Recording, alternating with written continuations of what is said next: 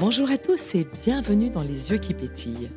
Voici un extrait de ma conversation avec Laurent Lévesque et sachez que l'épisode complet sera disponible demain sur toutes les plateformes d'écoute. Souvent, euh, il faut que je me connecte pour arriver à composer et euh, je me connecte avec euh, des choses que je ne peux pas décrire forcément, qui sont invisibles. Et parfois, je me demande même si c'est moi qui ai composé la chose quand ça vient d'un bloc.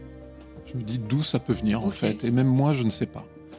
Donc, en revanche, le plus important, c'est d'arriver à garder ce canal de connexion et de l'avoir sur commande.